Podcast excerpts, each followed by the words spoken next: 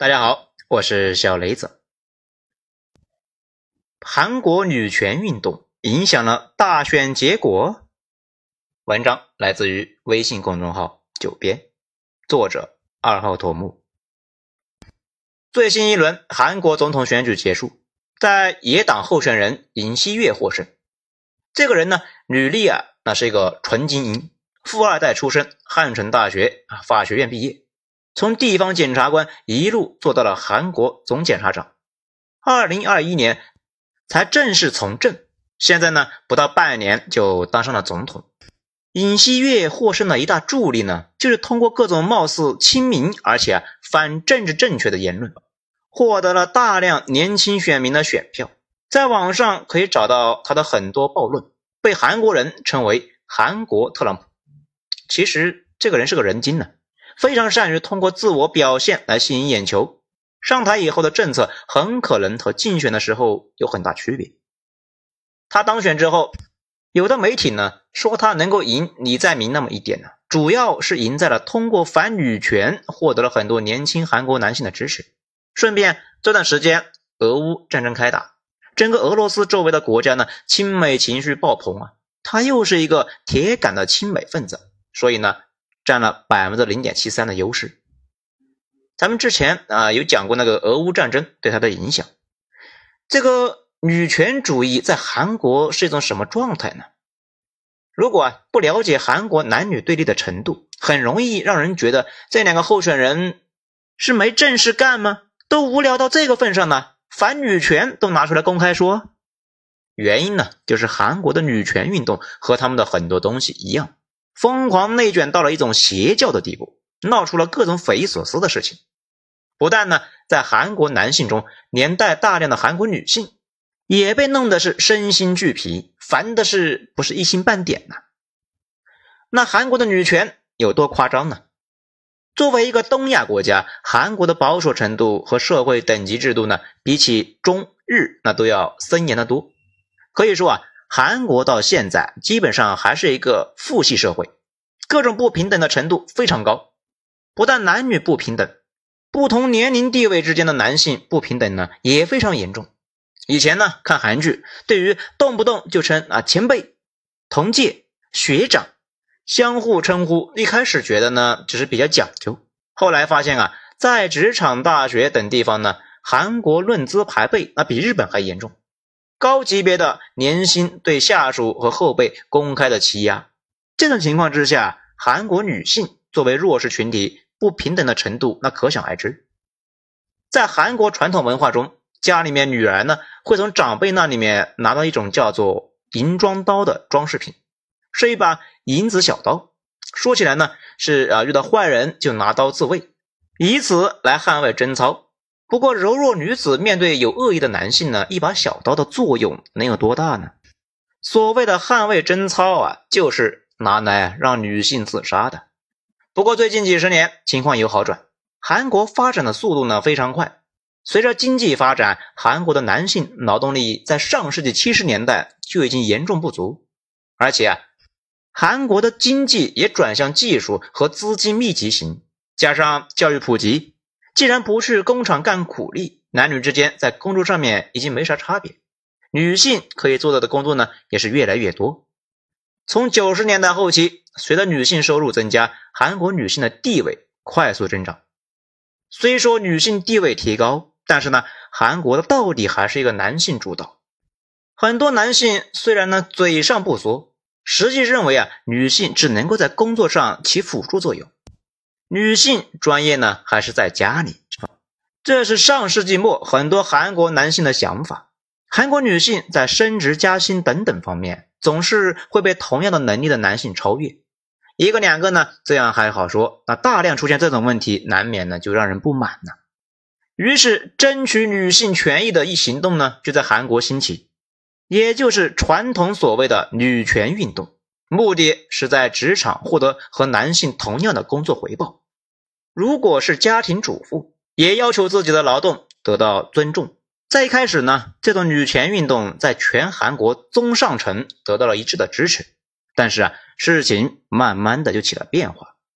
韩国女权在二三十年间出现了严重的极端化倾向，各种牛鬼蛇神都打着呢维护女权的旗号，在韩国到处活动。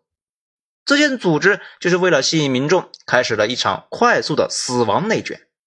比如啊，一开始就要求同工同酬，然后有人说女性照顾家庭，所以呢需要给予更多的优待。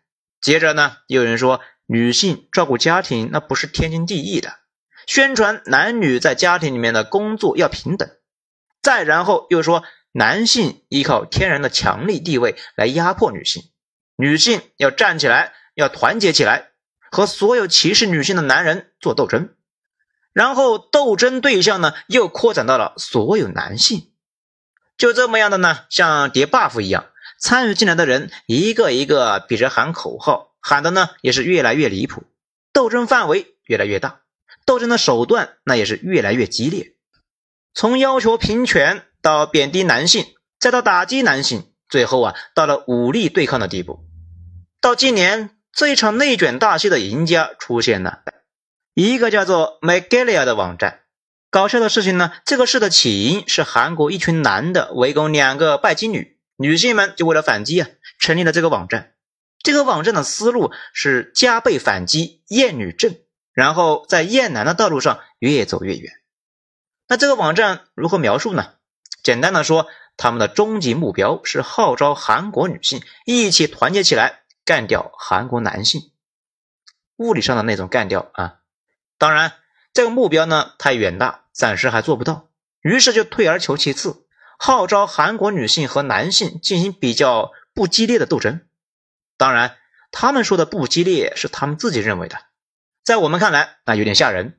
比如积极推广堕胎男婴，在街上公开辱骂路过的所有男性，无故的殴打小男孩。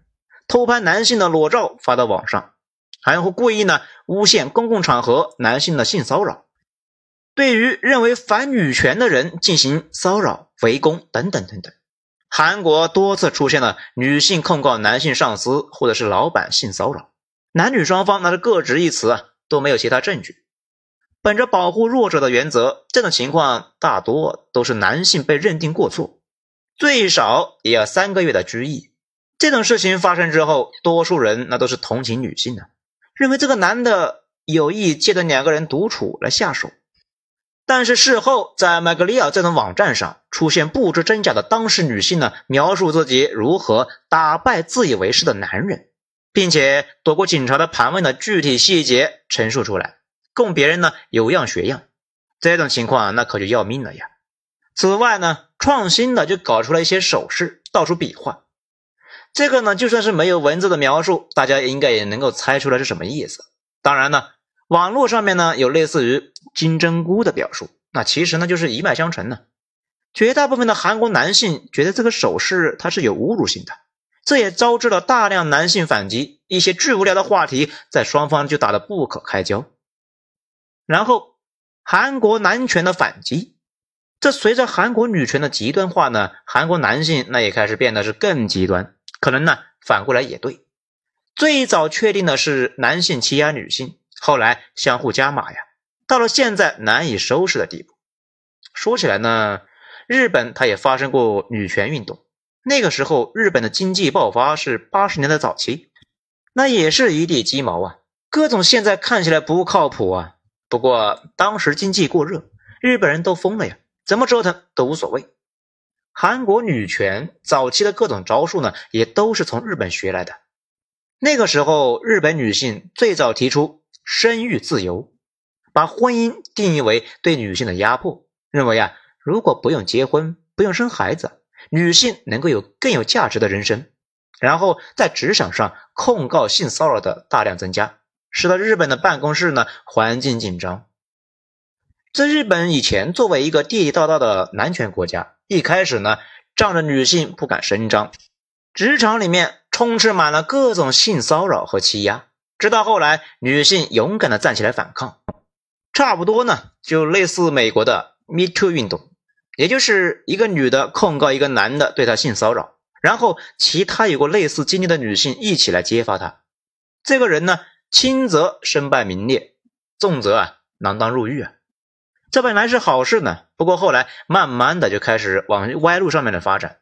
日本发生了好几次举报，后来被证实是诬告，因为电梯里面有摄像头，或者呢某一个犄角旮旯里边有摄像头，无意中替男性解围了。不过绝大部分呢这类案件呢既无法证实，也无法证伪，社会那整体呢还是偏向女性的。由于担心被举报，有的男性呢拒绝与女同事坐在一起办公。上司也尽量避免和女下属单独在一起，有的公司呢宁可多花钱只雇佣男员工，不然呢一旦被投诉，那可能在公司就混不下去了呀。但是随着日本经济的泡沫破灭，日本的女权还在，但是女权运动的对立面，日本男性躺平了，宅男一族出现，斗争对象都没了呀，玩玩游戏，看看漫画、电视。这日子呢也就过下去了，连门都懒得出。认识的女性呢，基本上就是除了家人，就是二次元的老婆。每周和人说十句话，就算是交际热烈了呀。日本女性躺平的程度也向男性看齐。各种日剧呢和番剧，这里面的宅女与日俱增。还有腐女这个玩意呢，就是从日本搞出来的。具体呢是啥啊，咱就不描述了。说太具体呢，就啊比较那啥了。不过韩国的情况不一样。日本女权最严重的时候，也就同时交往四个男朋友，一个负责帮忙打车啊，经济过热的时期呢，日本打车属于一个技术活；一个呢属负责请客吃饭啊，另外一个呢负责购物消费，还有一个真爱是用来结婚的。嘿呀，成年人真会玩呢！所谓的车夫、饭票、ATM 还有本命，按照现在来看呢，也是个海王啊。那虽然渣了一点。但还只是呢道德层面。不过啊，韩国极端的女权这一下子就走到了日本女权的无论如何也没有达到的高度。发展没多久，就嚷嚷着要消灭男性，那至少消灭一部分吧。把有八块腹肌、人鱼线的长腿欧巴呢给留着，等到他长出啤酒肚的时候开始秃头，那就消灭。当然呢，上面也说过了，韩国这种制度呢。极端父权的社会啊，产生这种极端的女权，它也正常。没有奇怪的土壤，长不出奇怪的植物。多数的普通韩国女性真的没劲，在日常生活之外呢，闲的没事，把啥都放在男女权上，也没有为了争夺女权一辈子不结婚的付出精神。同时，有一些比较上头的女权人士，真的把和男性斗争当成了一个正经事，甚至呢是人生第一要务。不但要把所有韩国男性认为敌人，还把不支持他们的韩国女性作为更可怕的敌人，各种奇葩恶毒的外号啊都给扣上去，并且也作为自己的打击目标。比如在街上攻击单独带着男孩子的妈妈啊，一般呢爸爸在边上不敢上啊，估计呢怕挨打，以辱骂和泼东西为主，或者在卖母婴用品、婚庆用品和童装的商家门口来抗议。或者在妇产医院之外辱骂孕妇，当然那是挑单身的来骂的啊。在婚介和相亲网站恶意留言，对求祝福的新婚夫妇或者是宝爸宝妈呢留言攻击。当然呢，这只是一部分的魔幻现实，那很多啊咱都不敢说啊，说了之后让人上头啊。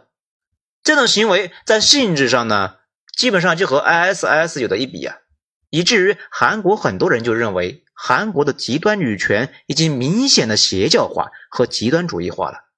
曾经有一个 m a g l i l a 的用户呢，说是要在韩国最大的妇产医院放火，警察在医院待了几天，累了个半死，那啥事都没有发生。于是啊，韩国男性也聚集了起来，目的就是反女权运动，打出来的口号呢是平权运动，以男女平等作为大旗。如果说日本宅男的行为是躺平，韩国男性的搞法呢，那可以说是摆烂了呀。当韩国女性提出生孩子男女都要负责，韩国男士呢就表示赞同，并且同时提出服兵役不应该只是男性的事情，男女一切平等。当韩国女性约男性出去吃饭，韩国的男性呢就要求饭钱 A A，女性质疑的时候，男性就以男女平等来回答。还有公司组织出游。男员工把行李呢平均分，让女员工也背着和自己一样的登山包来爬山。在这之外，韩国男性反女权还到处呢主动出击。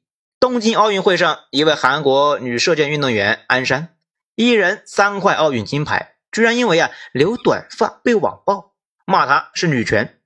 安山解释呢，自己觉得长头发影响比赛，扎了辫子呢也不舒服，干脆啊就剪了呀。一再表示自己不是女权，依然被追骂着不再说话了。这种事中国人很难理解，觉得你们至于吗？韩国人觉得嗯很至于啊，反正上网骂人他又不用负责，于是奥运冠军就这样被无限制的网暴。他们这种行为呢？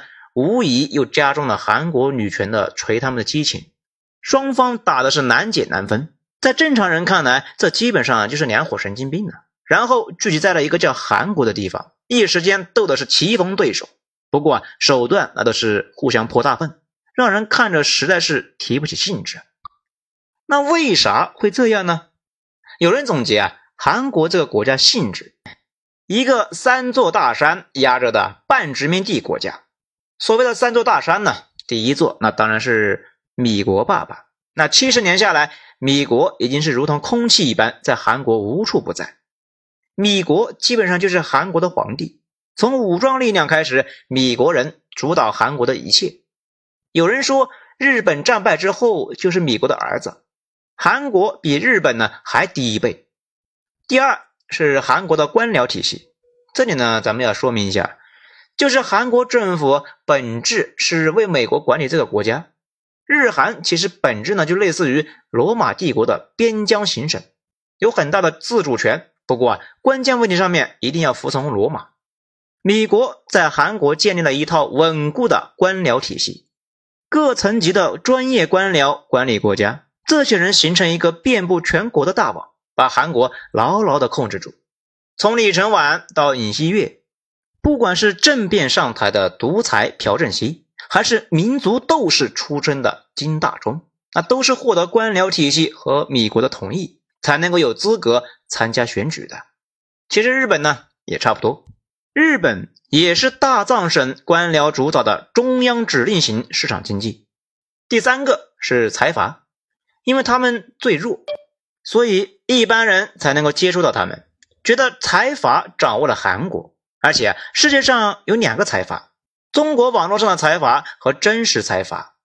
其实韩国财阀呢，最早来自政府的有意支持，政府让他们合并成为巨无霸，提高竞争力。到现在啊，不要说和美国爸爸比，官僚体系面前，财阀那也是渣渣呀。所以文在寅上台之后，总统作为六年里面官僚体系的最高代表，三星老板李在镕因为被盯上。被抓进去呢，吃了大半年的牢饭，在牢里面多次认错，表示认怂。最近呢，好像啊又要进去了。当时办理这个案子的就是现在的总统尹锡悦。我们大家知道，这个尹锡悦呢，本来是和文在寅一伙的，把两个韩国右翼总统送进牢里边，又把呢好几个财阀大佬整的是苦不堪言。后来又投靠了右翼，当上了现在的总统。所以呢，很多人说什么财阀控制韩国，那就扯淡了。说到底，争取女权的大多都是普通人，反女权的男性也都是普通人。之所以极端化，那还是源自于经济发展减速以及上升通道的狭窄。面对这种情况，正确的办法呢是往上看，三座大山如何压迫韩国人的？如果搬开他们，会不会让大家喘口气？但是。统治阶级是不允许这样的。通过引导，原本女性谋求平等的待遇和福利的女权，变成了向男性发起挑战，而且挑战的不是占了社会大多数的财富的三座大山，而是和这些女性一样的普通男性。对于韩国男性来说，真的是人在家中坐，锅从天上来呀！自己本来的日子都不好过，还冒出一群女权啊，说自己呢压迫女性。自己能压迫哪个呀？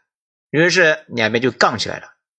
真正占有社会财富大多数的上层呢，看着普通人互撕，估计啊不但觉得可笑，而且觉得可悲。这就好像呢非常火的那个鲶鱼游戏一样，一群底层的男女老少互相杀戮，看不到脸的工具人在维持秩序，上层戴着面具的人一边看一边笑，嘴角那是鄙夷的冷笑，还有血一般的红酒。也正是因为这种严重的性别对立，所以呢，在大选中反复被利用。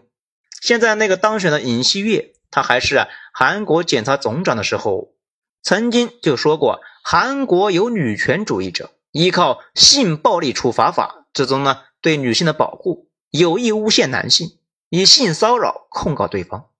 这种控告一旦发生，传统上那都会支持女性的。一旦被诬陷的男方很难辩解，而女性呢，即使被抓住把柄，在法律上也是难以处罚。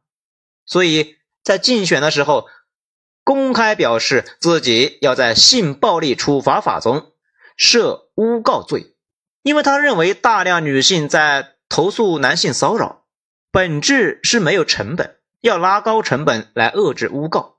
此外，在一月七日。尹锡悦在自己的社交媒体账号上发布了一则消息，主张废除保护女性权益的女性家族部，竟然呢针对两性问题专门设了一个部。韩国啊，估计是仅此一例吧。也正是因为反女权激情高涨，尹锡悦宣布之后，支持率呢明显大涨。李在明本来那也是反女权，但是啊，他和文在寅一个党，文在寅是强烈支持女权的。导致他的力度呢不太行。大选的时候，一群韩国年轻人这几年反女权就反成条件反射了。这一次果断就选了那个反女权最冲动的尹锡悦。大选结束之后呢，一看具体纲领，发现极右翼的尹锡悦竟然支持有私有化公立医院、公共交通的私有化，要放开加班管制，让资本家尽情的剥削大家。尹锡悦觉得这样才能够促进经济发展，工作时长上限呢放松到了一百二十个小时。要知道啊，一周总共才一百六十八个小时。韩国议员说，二战的时候德国集中营的犹太人工作呢一周才九十八个小时，咱们定的一百二十个小时是不是有点多呀？不过呢，极右翼的人觉得这个时长并不多，毕竟朴正熙时代韩国是怎么崛起的？靠的呢，就是除了睡觉就是干活的铁血精神。现在大韩民族到了生死存亡的关头啊，确实也可以这么说啊。尹锡悦呢，觉得韩国已经到了生死边缘，这还考虑啥工作时长啊？比集中营的犹太人辛苦一些，有问题吗？现在呢，不少人选完尹锡悦之后，那很快就后悔了呀，又请愿重新选一次。不过显然是不可能的。这最后呢？咱们再说一句，女权是社会进步的表现，只是呢，不要极端成韩国女权那样就行。好，以上今天听到这里呢，反手来一个五星评价吧。